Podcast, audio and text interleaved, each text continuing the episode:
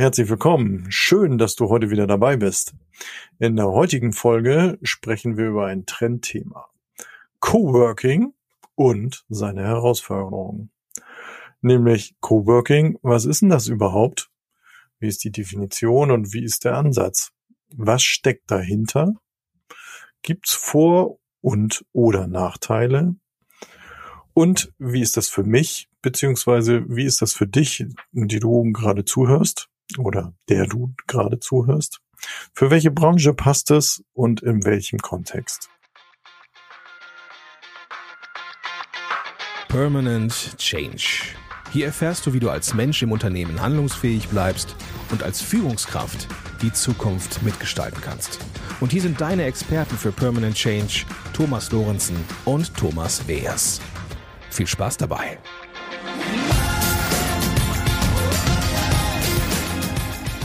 Hallo, ich bin Thomas Lorenzen. Und ich bin der Thomas Weers und wir beraten Menschen und Unternehmen dabei, den permanenten Wandel selbstbestimmt zu gestalten und das auch in Krisenzeiten. Ja, Thomas, du hast es ja eingangs schon gesagt, wir haben heute ein Trendthema und äh, bei Trendthema bin ich immer ein bisschen vorsichtig oder skeptisch, was äh, Buzzwords zu nutzen und Trends. Äh, Wieso? Nach Coworking. Ist das jetzt wirklich ein Trendthema oder ist das äh, nicht sogar schon ein, ich sag mal, ein altes Thema, nur halt in neuen, in neuen Thematiken? Aber weil Coworking ja für mich so bedeutet, man arbeitet zusammen, man ich sag mal, ich schätze das mal so, für Freiberufler ist das eine gute Sache. Wenn Freiberufler sich zusammen in einem Coworking-Konzept äh, zusammenbringen, für die digitalen Nomaden und vielleicht auch für Netzwerker. Und gerade für Netzwerker ist ja Coworking bestimmt eine sehr gute Angelegenheit. Naja, also wenn man so ein bisschen in die die ins Internet abtaucht und äh, mal guckt, wo, wo ähm, oder seit wann gibt's das eigentlich, dann tauchen so Zahlen auf wie 2013 ähm, und naja, wie so viele Trends wieder einmal aus den USA herübergeschwappt. Also von daher ist es ja schon ein recht lang anhaltendes Thema, oder findest du nicht? Ja, 2013, die Frage ist dann, ist das so bei uns hier rübergeschwappt? Ich weiß, also es gab die ersten, ich sag mal, Büroangebote so um die, ja doch 2012, 2013, wenn ich mich recht erinnere, war bei uns am Kudamm gab es auf einmal eine große Möglichkeit, halt so Räumlichkeiten anzumieten mit einem zentralen Sekretariat. Dass man da so Leute zum Beispiel sitzen hatte, die dann das Telefon entgegennahmen, die die Kommunikation betrieben haben und mich dann halt darüber informiert haben, äh, da hat jemand angerufen, Thomas, ruft dir mal bitte zurück. Ich weiß jetzt nicht, ob das ein Coworking Space in dem Sinne ist oder ob das eher so eine Bürodienstleistung war, die, wie man sie früher angeboten hat. Ja, ich glaube, wir müssen da drei Begriffe unterscheiden. Ne? Einmal Coworking, wie du es am Anfang schon sagtest, so dieses Zusammenarbeiten, dieses Zusammenkollaborieren. Und dann haben wir Coworking Space und wir haben ja, wenn man so klassisch guckt, die Gemeinschaftsbüros. Und wenn wir Coworking ähm, haben, dann geht es erstmal um Zusammenarbeit. Und ähm, im Coworking Space das ist glaube ich, das, was du jetzt gerade beschrieben hast, was ich dann ja jetzt hier in Hamburg auch sehr stark erlebe oder erlebt habe, dass die ja wie Pilze aus dem Boden sprießen und einer nach dem anderen da mit einem Angebot kommt. Und Gemeinschaftsbüros früher waren ja so ja, man teilte sich ein Büro. Ne? Ja, und das gibt's ja heute auch noch. Ich kenne zum Beispiel eine Kollegin von mir, die als Coach mit Kolleginnen und Kollegen eine, ich sag mal, eine Büroetage angemietet hat, wo sie sich unterschiedliche kleine Räumlichkeiten teilen miteinander. Und das sind alles Coaches. Ne? Also das sind alles Menschen, die in der Coaching-Branche aktiv sind. Und ich glaube, im Coworking Space geht es ja eher darum, dass man die unterschiedlichen Branchen unter einem Dach hat, weil das ist ja gerade der sexy Appeal des Coworking Spaces, dass man dort mit unterschiedlichsten Branchen in Kontakt treten kann und zwar schnell, effektiv. Ne? Also man hat eine, man hat wenig Aufwand, sich mit anderen Mindsets zu verbinden oder für die eigene Situation sich einen anderen Input zu holen, den man vielleicht für sich benötigt mhm. oder möchte. Ja, in Hamburg bin ich ja in so einem Coworking Space als Standort auch untergebracht. Und da erlebe ich das eben halt so, dass es so zwei Bereiche gibt, wenn man das mal so beschreiben kann. Also einmal eben, dass du ganz, ganz viele Start-ups hast, äh, die die Jungunternehmer, also die eben ihr Unternehmen gründen und wie du schon sagst, aus den verschiedensten Branchen. Und ähm, dann gibt es eben auch vielfältig, also im Coworking Space, eben halt Unternehmensanfragen von gestandenen Unternehmen hier in Hamburg, die einfach Platz brauchen oder halt auch einen anderen Platz brauchen. Also so mal ein Kreativworkshop oder die Leute mal in Projekten zusammen in einen Raum bringen und eben an einer bestimmten Aufgabe arbeiten lassen. Ja, da fällt mir zu ein, dass große Konzerne ja auch die Inkubatoren und die Accelerator äh, Spaces dafür nutzen, um bestimmte Aspekte aus dem Konzern herauszulagern, damit sie in, diese, in diesem Coworking Space, in diesem kreativen, wie du schon gerade gesagt hast, einfach auch eine Inspiration und Kreativität entwickeln können, die in den normalen Büroetagen oder im normalen Konzernablauf oder in großen Unternehmensabläufen eher behindert werden. Also mehr kreativ zusammenzuarbeiten. Mehr kreativ zusammenzuarbeiten. Und zwar, es muss nicht nur auf kurze Dauer sein, das kann auch eine längere Dauer sein. Ne? Also es gibt ja Inkubatoren und Accelerators, gerade auch hier in Berlin, die dann auch diese jungen Startups anziehen, um dann entsprechend in diesem Kontext miteinander was Neues zu generieren und was Neues zu entwickeln, innovativ zu sein,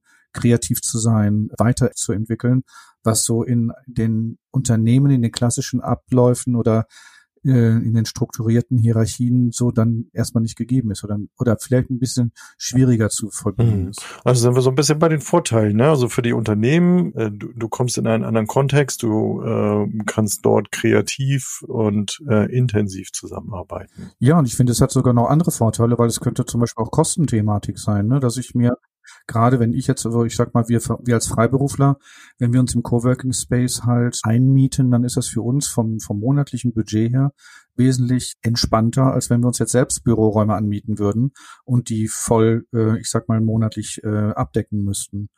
Und natürlich der Vorteil ist auch, ich kann mich mit anderen viel leichter vernetzen, dass ich dort in, innerhalb dieses Coworking Spaces andere Disziplinen schneller kennenlerne, die mich vielleicht in meinem eigenen Denken weiterbringen. Und die intrinsische Motivation, glaube ich, ist dann auch höher, weil ich dadurch inspiriert werde und ähm, auch so eine, so eine Stimulation erhalte durch diese Vielfältigkeit und durch diese unterschiedlichen Ansätze von ich sag mal, Geschäftsmodellen oder an, an Herangehensweisen oder Strukturen. Okay.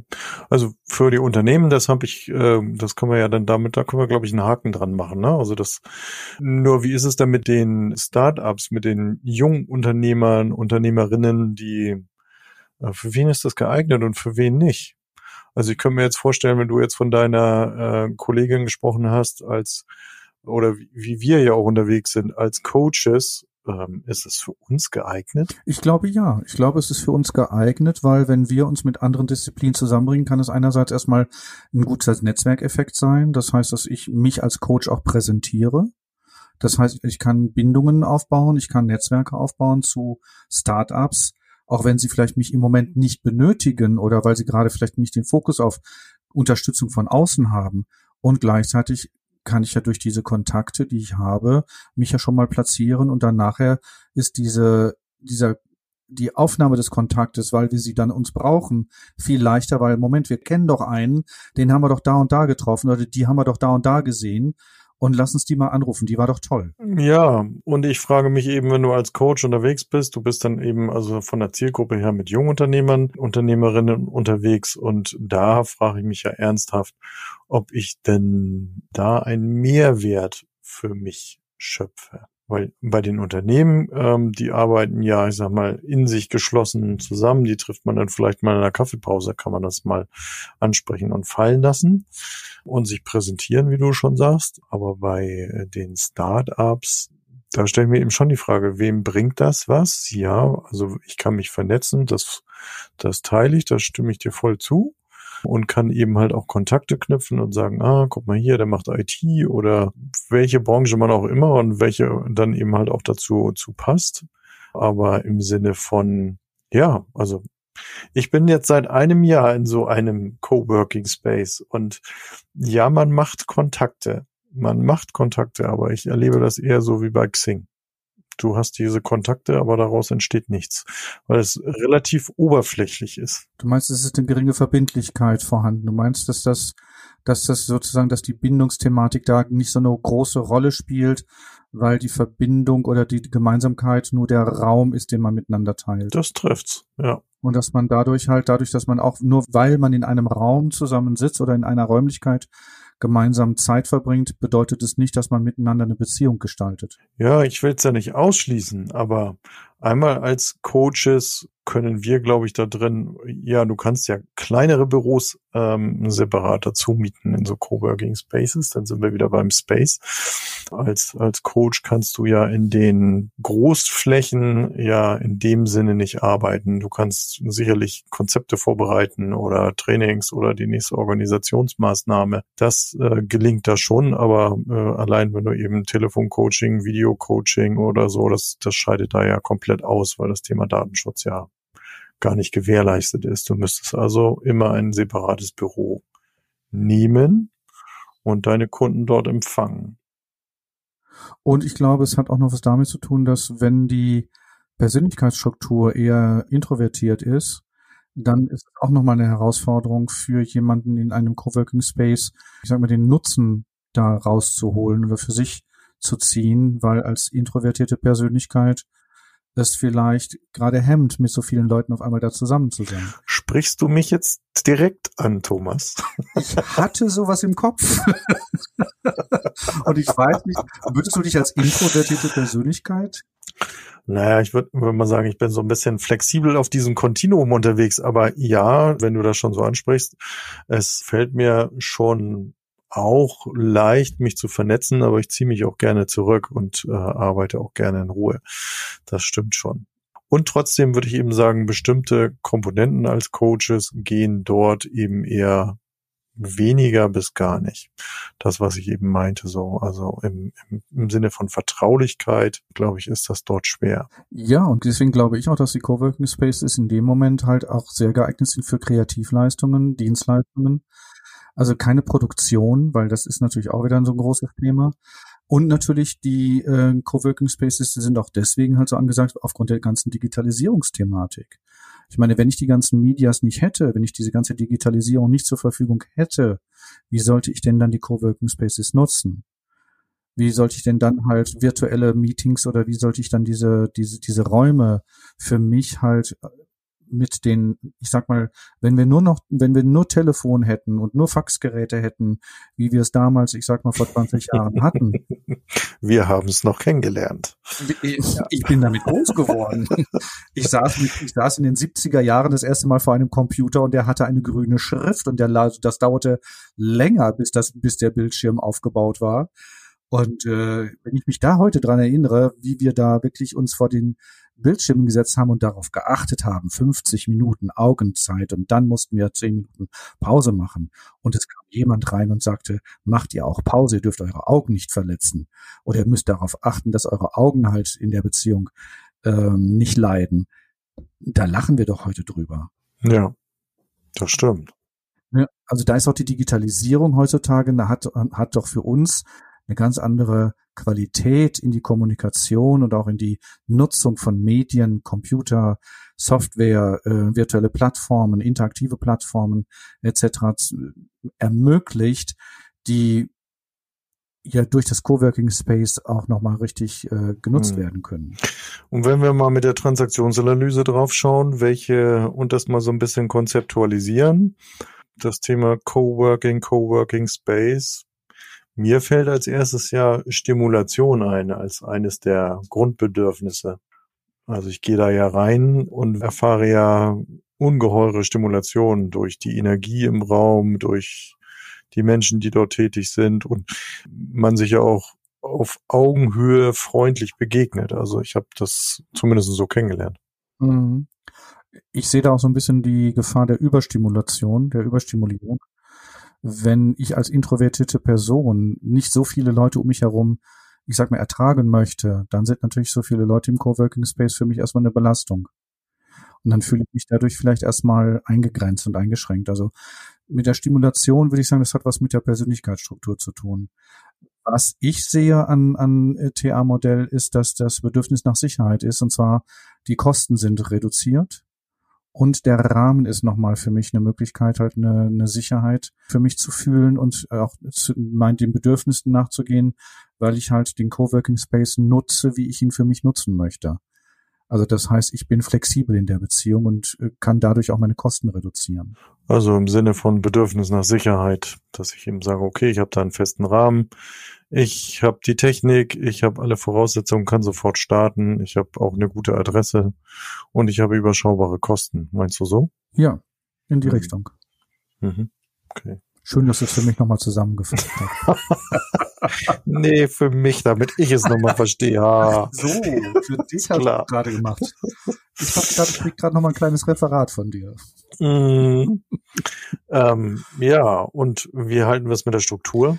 Ja, mit der Struktur bin ich mir nicht so ganz schlüssig, ob das jetzt wirklich eine, ob das jetzt wirklich etwas Positives ist, dass ich diese Struktur habe, weil ich bin ja schon sehr eigenbestimmt in der Nutzung. Und ähm, ich bin da ein bisschen ambivalent mit dem Thema der Struktur in Coworking Spaces. Naja, zum einen, ähm, ja, also es ist ja schon so, wenn ich mein Büro dorthin verlagere, ähm, dann trenne ich ja Privat und Beruf. Und insofern sorge ich ja für Struktur. In, unter dem Aspekt, und ja. für, für, eine, für eine klare Trennung. Okay, ja. Und ich habe es eben halt auch erlebt, es braucht natürlich auch eine eigene klare Struktur oder vielleicht kann man es auch Selbstdisziplin nennen, denn dort auch ja wirklich ins Tun und ins Arbeiten zu kommen, weil die Kontakte sind ja auch nett, ne? Und man kann den ganzen Tag zubringen dort und Kontakte knüpfen. Und deshalb bin ich so ein bisschen ambivalent mit dem Thema der Struktur, ne? Weil ich brauche natürlich eine Selbstdisziplin, um für mich eine Struktur zu leben und auch zu gestalten. Das heißt, was sind denn meine guten Arbeitszeiten? Bin ich eher jemand, der morgens gut konzeptionell arbeiten kann oder operativ denken kann? Oder bin ich jemand eher, der nachmittags aktiver ist? Und wir haben ja unterschiedliche Biorhythmen von, von den Menschen her. Und äh, das ist ja dann auch nochmal so das Thema für mich, wo ich sage, wenn ich das weiß über mich, dann kann ich diese Struktur auch nutzen, weil dann bin ich wieder in der flexiblen Handhabung dieses Angebotes und kann für mich es eigenständig strukturieren. Dann wäre ich auch in der Autonomie für mich. Dann wäre ich auch für mich in der bewussten Autonomie, dass das für mich passt, wie ich es dann für mich lebe. Sehr schöner Schluss. Magst du ein Fazit machen? Ach so, du hast schon wieder auf die Uhr geschaut. Ja, ich sehe schon. Alles klar. Gut, Fazit für heute, liebe Zuhörerinnen, lieber Zuhörer. Mein erstes Fazit ist, es könnte ein Erfolgsgarant für Startups sein, weil die Coworking Spaces einfach die, die Infrastruktur zur Verfügung stellen für Flexibilität, für Inspiration, für Kreativität. Zweite Fazit für mich ist, dass es für Unternehmen in frühen Wachstumsphasen zum Beispiel auch eine flexible Gestaltung ermöglicht, von Räumlichkeiten, von Infrastruktur zu nutzen, so dass da auch was Positives äh, dem abgewonnen werden kann, wenn man als Unternehmen noch jung ist und wenig Geld hat und dergleichen in die Richtung gehen möchte. Drittes Fazit. Thomas, und das haben wir gerade so ein bisschen auch besprochen, dass es, es geht um Inspiration, Kreativität und Motivation. Das sind für mich so Themen, die haben wirklich was mit der Persönlichkeitsstruktur zu tun. Und das vierte Fazit ist, ähm, wie du schon angesprochen hast, wenn ich meine Work-Life-Balance ähm, gewährleiste durch Trennung von Heim und Arbeit oder von zu Hause und Arbeit, dann ist das natürlich eine gute Sache. Dann, wenn ich das für mich bewusst leben kann, dann ist der Coworking Space für mich auf jeden Fall ein, ein, ein positives zusätzliches Werkzeug in meinem hm. Alltag. Hm. Ja. Schönes Fazit. Ja, liebe Zuhörer, liebe Zuhörerinnen, dann komme ich mit dem Abschluss und mag euch einladen, schaut gerne auf unsere äh, Homepage permanent-change.de. Da haben wir viele, viele Angebote, unter anderem eben halt unsere Blogartikel, die wir regelmäßig dort veröffentlichen. Dann mögen wir euch ans Herz legen, ähm, ruft uns einfach mal an, vereinbart euer erstes kostenfreies Gespräch mit uns, in dem ihr eure Fragen stellen könnt, eure Beweggründe, was euch umtreibt ähm, und wir euch erste Impulse äh, mitgeben können wollen. Und ähm, gerne auch hier unten in unseren Shownotes einmal unsere Umfrage anklicken. Da sind wir ganz, ganz offen äh, für eure Themenwünsche, die wir hier in den Podcast ähm, verarbeiten. Und äh, ja, dann mag ich noch einen Ausblick auf unsere nächste Folge, die 15 geben. Da werden wir das Thema haben, die agile Spitze, New Work in der Geschäftsführung. In diesem Sinne, Thomas. Thomas, dir einen schönen Nachmittag noch und bis zum nächsten Mal. Das wünsche ich dir auch. Tschüss. Bis zum nächsten Mal. Tschüss.